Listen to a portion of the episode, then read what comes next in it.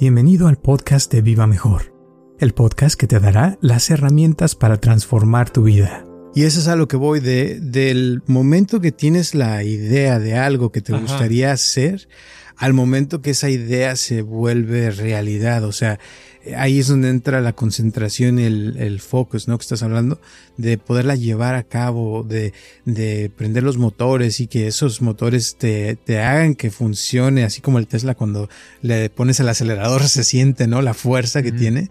Eh, y hay gente que piensa algo y eh, no pasa nada, o sea, tal vez se mueve un segundo y luego ya se le olvida, se le cae. Y lo que le decía yo a ella, le digo, es que tú traes impotencia mental, o sea, de que quieres algo y nomás, o sea, se te antoja, pero no lo haces, le digo.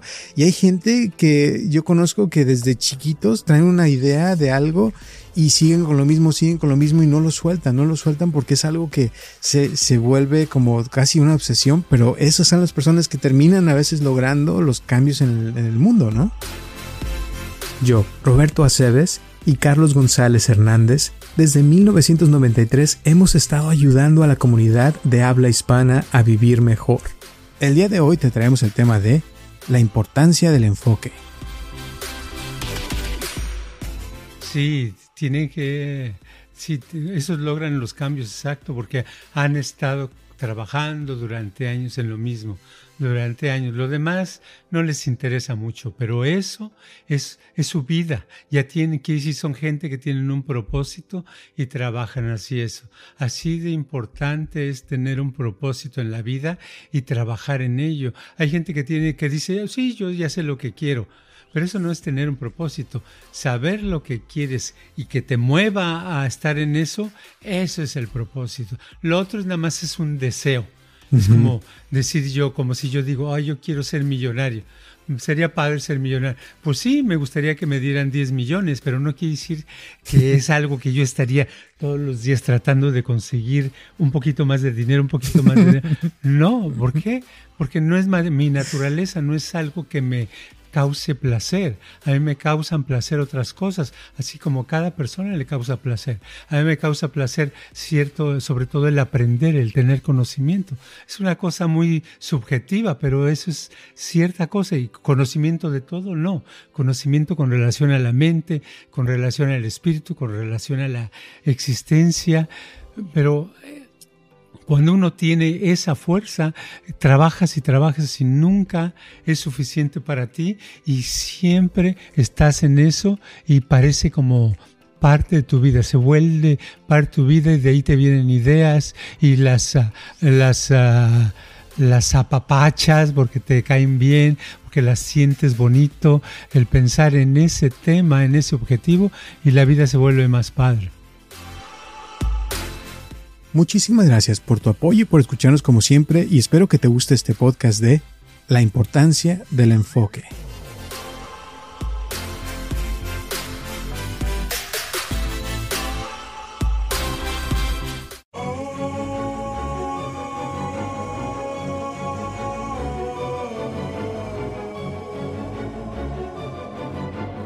Hola a todos, les habla Roberto Aceves y estamos empezando un episodio más de Viva Mejor y tengo aquí a mi lado a Carlos González. ¿Cómo estás, Carlos?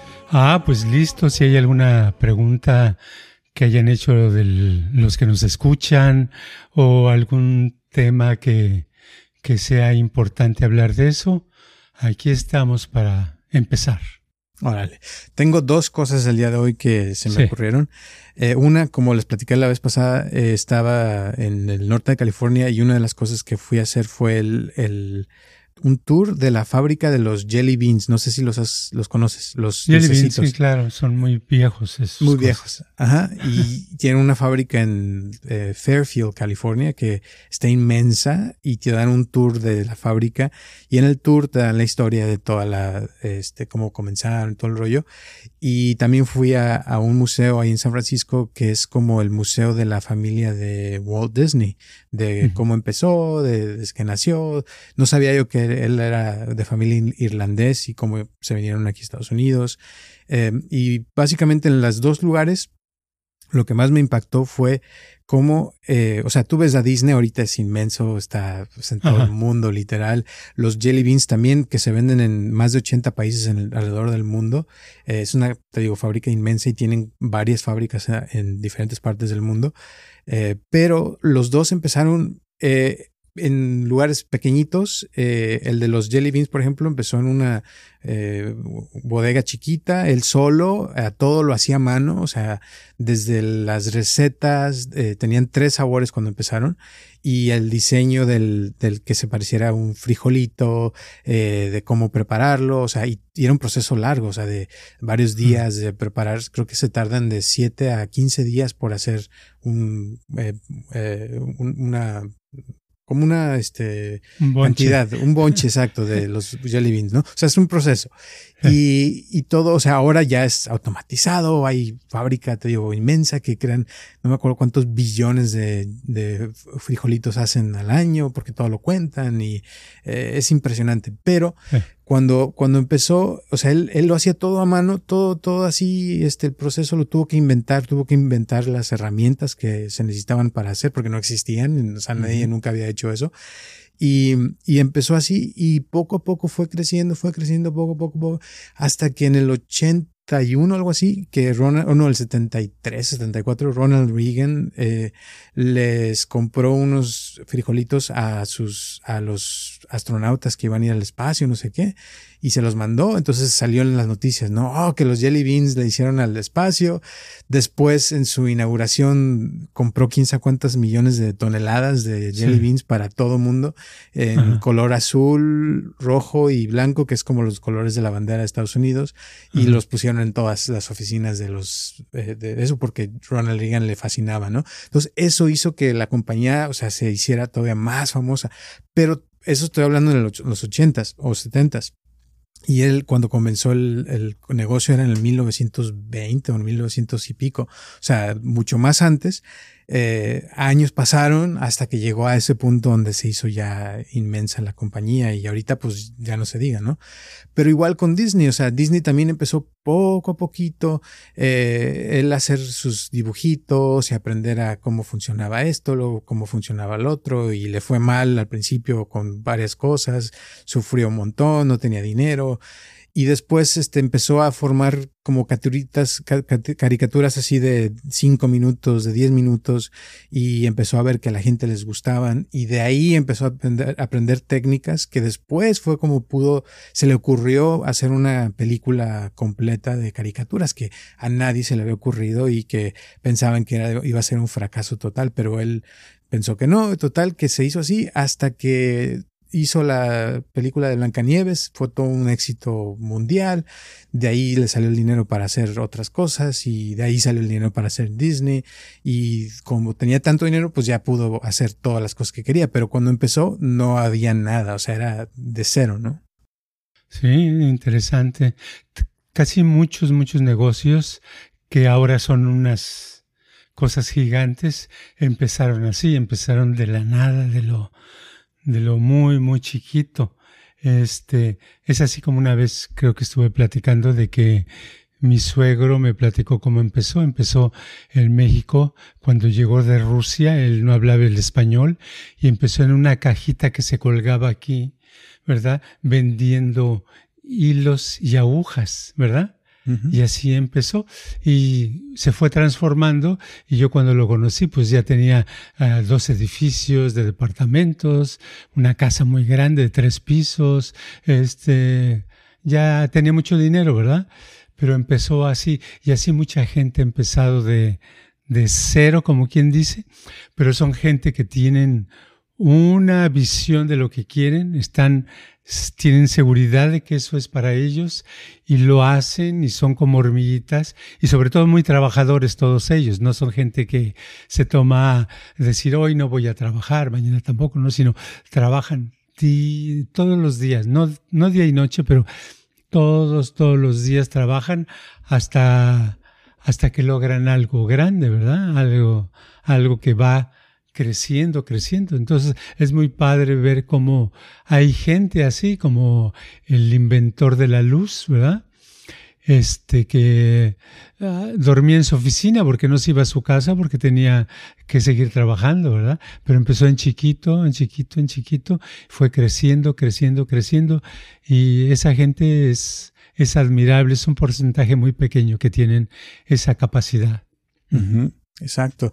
Y lo que me gustó muchísimo también, te voy a decir, es eh, cómo, por ejemplo, Walt Disney empezó eh, te digo, sus cosas chiquitas y ya cuando empezó a agarrar más eh, dinero, más todo, eh, sintió que sus dibujantes necesitaban aprender más, que porque llegaron a un límite donde se atoraban para hacer ciertas cosas. Entonces dijo, no, pues los voy a mandar a la escuela. Pero cuando se dio cuenta, o sea, no existía las clases que él quería que ellos recibieran. Entonces, en vez de, de, mandarlos, él creó su propia universidad de dibujo, o sea, de animación y todo eso, y empezó él a buscar eh, gente que les enseñara lo que necesitaban aprender. Y esa es una. Y la otra que, que uno en el museo tiene un letrero grandísimo donde dijo una frase Walt Disney de que él solo nunca hubiera podido lograr todo lo que ha logrado. O sea que siempre se rodeaba de personas que eran también muy eh, buenas en lo que hacían y, y que eso fue lo que hizo que él tuviera el éxito que él tuvo. Pero sí, o sea, es eh, como dices, o sea, son personas que tienen un propósito, eh, volviendo a lo del Tesla también que hablé la vez pasada, en el Tesla, o sea, tú ves muchas cosas que Elon Musk aprendió a través de los años, porque él, eh, cuando le hizo biografía, él empezó eh, de programador cuando todavía las compañías no existían de PayPal, de Yelp y todas las compañías que existen hoy. Entonces, muchos eh, que trabajaban en eso eran, trabajaban así sin dormir, se quedaban así toda la noche programando y creaban muchas cosas de, por ejemplo, los mapas y de cosas que ahora son normales para nosotros, pero antes no existían. O sea, ellos las crearon porque, o sea, pensaron que iba a ser algo eh, útil y que sí, ahora, o sea, con el Tesla te pones y con dos, tres botones ya te dice cómo hacer un montón de cosas, puedes ir a cualquier lado, o sea, muchas cosas que antes no existían, pero que a esto se les ocurrieron. Eh, y te digo, todos son ideas que se van formando hasta que se vuelva una idea grandísima y ya ahora se nos hace normal, pero antes, volviendo a lo mismo, no, no existían. Sí, sí, es, ah, es un proceso constante y es como una, una este, práctica, una persistencia constante que los va haciendo avanzar. Aunque para la mayoría desde fuera, pues uno los puede ver cuando empezaron y decir, ay, ¿para qué es eso, no? Disney, ¿para qué está haciendo esas caricaturas? ¿Por qué no se consigue un trabajo de eso? Se va a morir de hambre, ¿no? Piensa uno lo que pasó con, con Frank Sinatra. El, Frank Sinatra es uno de los uh, de las personas que han vendido más discos en el mundo en todas las épocas, ¿no? Aparte de los Beatles y de Elvis Presley. Y está este cuate eh, lo que tenía es que hasta su papá le decía que por qué no conseguía un trabajo normal, por qué no se ponía a trabajar, y él de necio hacía enojar a su familia, a todo el mundo, y seguía necio en eso, pasando hambres, pero queriendo ser cantante, buscando cantante, y llegó a ser el, el cantante de la época, ¿no? Sí, así pasa. Exacto. Entonces, ahora volviendo a lo que dije al principio, que eran dos cosas de lo que iba a hablar. Uno era eso que te acabo de decir. Y la otra es, una chava que ya hemos hablado de ella que dice que a veces eh, anda buscando el amor y que no le sale y, ha tenido sus problemas, ¿no? Con personas. Em, el otro día vino y me dice, es que yo quisiera, o sea, ya que las cosas cambien en mi vida, quiero que muchas cosas mejoren y esto y lo otro. Pero le estaba yo diciendo que, que o sea, eso no, no va a cambiar hasta que no cambie ella, ¿no? Y le dije eso porque no puede a veces ni cinco minutos estar inmóvil eh, meditando, porque le cuesta mucho trabajo el mantener una idea, algo eh, constante. Entonces le digo, pues por lo mismo no puedes tener todo lo demás que quieres, le digo, porque, o sea, tiene muchos sueños y tiene un montón de ideas que le encantaría se volvieran realidad. Pero a la vez, o sea, pueden pasar varias semanas y me dice que a veces se la pasa el fin de semana sin hacer nada, o sea, que está ahí en su casa viendo tele eh, y programas muy interesantes, pero que, o sea, su vida no avanza, siente como que la vida se le está yendo de las manos y eh, todas esas cosas, ¿no? Pero mi punto es de que a veces la misma persona, o sea, en comparación a, lo que hablabas de Disney o de Walt Disney o el que hizo los Jelly Beans, la diferencia es que uno, o sea, puede mantener una idea y seguir con esa idea por meses, años, y era lo mismo, o sea, Disney era lo mismo, no cambió su onda de, de caricaturas a otra cosa, o sea, era caricaturas, caricaturas, y lo que él traía era la onda de dibujar eh, objetos que no eran animados y animarlos, y animarlo quiere decir que le das vida, que le das eh, ánima, ¿verdad? Le, le metes un, un espíritu a esa cosa, entonces se agarró, por ejemplo, su primer dibujo era un gato y era Oswald le llaman y lo creó, fue un personaje muy padre y todo, pero lo perdió. Entonces de ahí se tuvo que forzar a crear otro personaje y fue como salió este Mickey Mouse, que era un ratón y era animar un ratón como si fuera un humano, o sea, darle vida. Eh, y eso, esa idea fue lo que mantuvo por toda su vida. Cuando creyó Walt Disney, o sea, Disney World o Disneyland, eh, era básicamente esas ideas, traerlas a la vida, o sea, eh, construir ese castillo que salía en las, en las caricaturas, crear, o sea, esos, esas fantasías, pero en la vida real, para que la gente pudiera ir y, vivir en la fantasía, pero en la vida real. Y eso es, esa era su sonda, ¿no? Pero siempre lo mismo. Sí, es una diferencia muy grande y tiene que ver el que de los que estamos hablando como Disney, de que podían estar constantemente trabajando en lo mismo, sin parar todos los días, todos los días, todos los días, ¿verdad? Pensando creativamente. a por ejemplo, el caso que pones de esta persona que, se la pasa viendo televisión y que ve cosas interesantes, pero su vida no cambia. La, esta, esta persona que no cambia su vida, eh, la diferencia es que a lo mejor su cantidad de concentración, de focus, de atención es así, esta. Y la de Disney era así, de este tamaño, ¿verdad? Abarcaba esto. Entonces, esa es la diferencia. ¿Y esto qué quiere decir? Que la, cuando está la atención así, de, de, de, de fuerte, de grande, esa persona tiene más energía es una energía más grande. Y la persona que no se puede concentrar, que se le va la onda, que se distrae, que no hace lo que tenía que hacer mañana, etcétera, su atención está pequeña porque su energía es muy pequeña. Entonces, para crear más energía se necesita enfocarse más. Por eso la gente que aprende a concentrarse y aumentar su, su concentración, después se sienten con, con, más energía porque hay una relación directa. Y la energía, si la podemos medir, ¿verdad? Hay unas maneras de medir la energía. Creo que ya hay una, hay un reloj, la otra vez estaba viendo, que te lleva una gráfica y te va diciendo hora por hora cómo va tu energía, ¿verdad? Este, y tu estrés también lo mide. Es una forma un poco rústica, pero ya existe, ya se le está dando importancia a la, lo importante que es tener mucha energía. Pero yo no digo energía para correr o energía para brincar, son muy bueno eso, eso está muy bien, pero yo me refiero a esa misma energía para hacer cosas, para desarrollar un objetivo llevarlo a cabo y lograrlo, ¿no? Exacto. Y eso es a lo que voy de, del momento que tienes la idea de algo que te gustaría hacer, al momento que esa idea se vuelve realidad. O sea, ahí es donde entra la concentración, el, el focus, ¿no? Que estás hablando, de poderla llevar a cabo, de, de prender los motores y que esos motores te, te hagan que funcione, así como el Tesla cuando le pones el acelerador se siente, ¿no? La fuerza que tiene.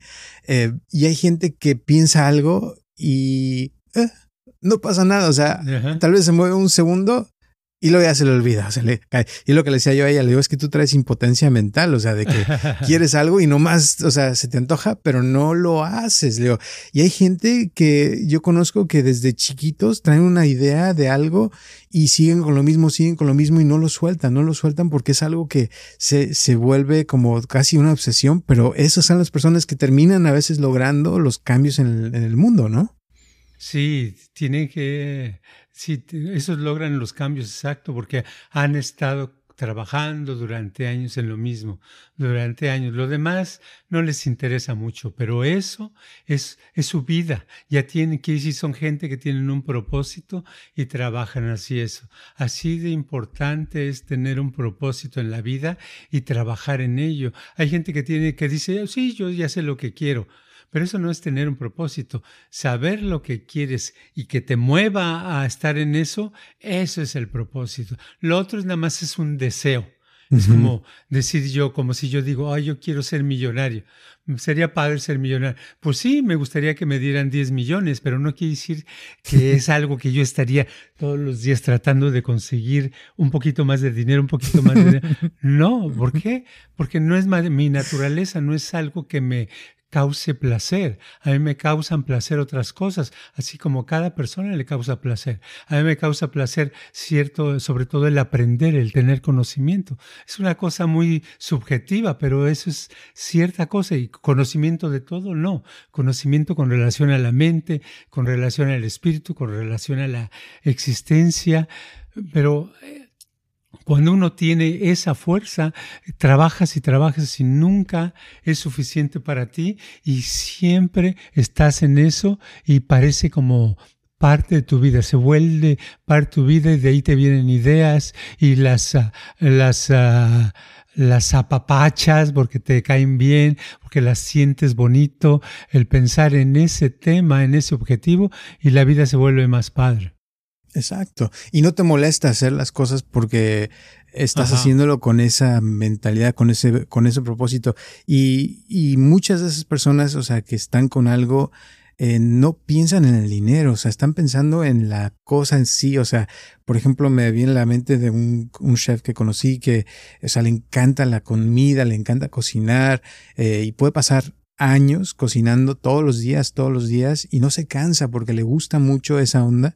Y por ejemplo, estaba viendo cómo cocinan este, en este restaurante estaba y hace cuenta que agarraban la pasta y luego agarraban el pollo y la salsa y esto. O sea, en tres segundos hacía un montón de cosas y, y lo veías, o sea, se veía algo muy simple pero cuando ya me tocó la comida, o sea, tenía unos sabores increíbles. En un restaurante que tiene no sé cuántas estrellas de sabe qué, pero, o sea, es esa cosa donde no, ni siquiera están midiendo lo que le ponen a la comida, sino nada más agarran un puñito de esto, un puñito del otro, pero ya saben, o sea, es como si lo trajeran en su eh, sangre, ¿verdad? De que nada más hacen las cosas y les sale porque llevan años en lo mismo y no cambian, o sea, están en lo mismo en el sentido de, de que no están brincando de un tema a otro, sino lo mismo, lo mismo hasta que se hacen expertos en eso, ¿no? Claro, claro. Entonces, uh, aquí lo que estamos hablando, estamos hablando de lo importante que es enfocarse en algo, lo importante que es tener una, un objetivo, una meta y estar en eso.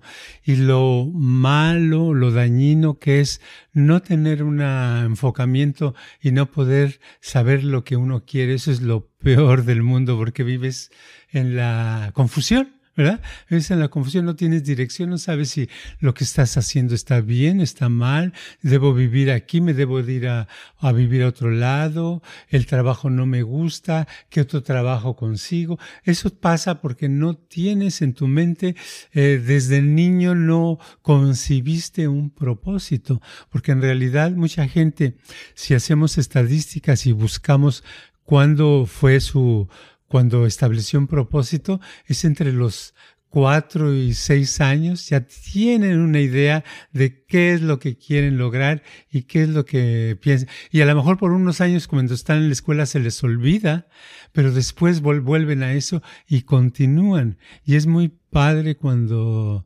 sucede eso, que desde niños ya saben por dónde ir. Y es muy feo cuando llegas a los 40 años o más y dices, bueno, ¿y qué quiero de la vida? Y este, pues yo tengo este trabajo nada más porque necesito pagar mis gastos. Y, pero no sé qué quiero, no sé qué hacer.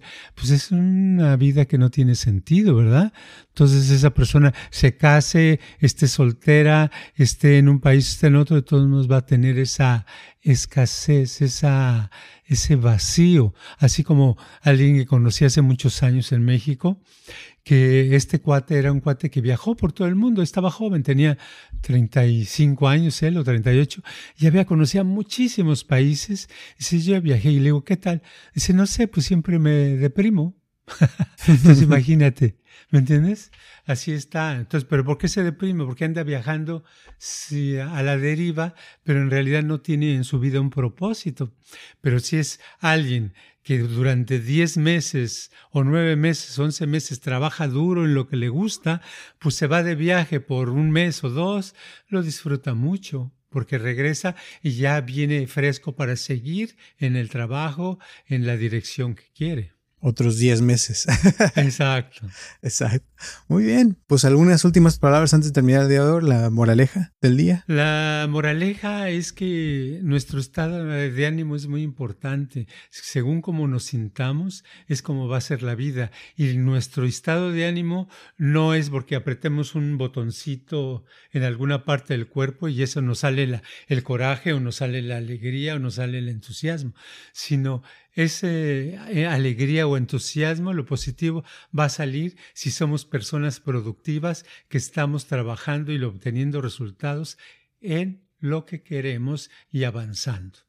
Así es. Muchísimas gracias y gracias a todas las personas que nos escuchan ya en todo el mundo. Un abrazotote bien grande. Gracias, gracias por estar aquí. Un abrazote a Natalie también de Utah. Gracias por estar aquí. Y recuerden que estamos aquí en los martes a las 9 de la mañana y que nos pongan su like o cinco estrellas, que eso nos ayuda muchísimo. Gracias también a las personas que nos han estado donando, que nos han mandado también sus preguntas, comentarios. Se los agradecemos muchísimo. Y si tienen alguna pregunta o algo, mándenla. Con todo gusto se las contestamos aquí al aire. Un abrazote. Nos vemos el próximo martes a las 9 de la mañana.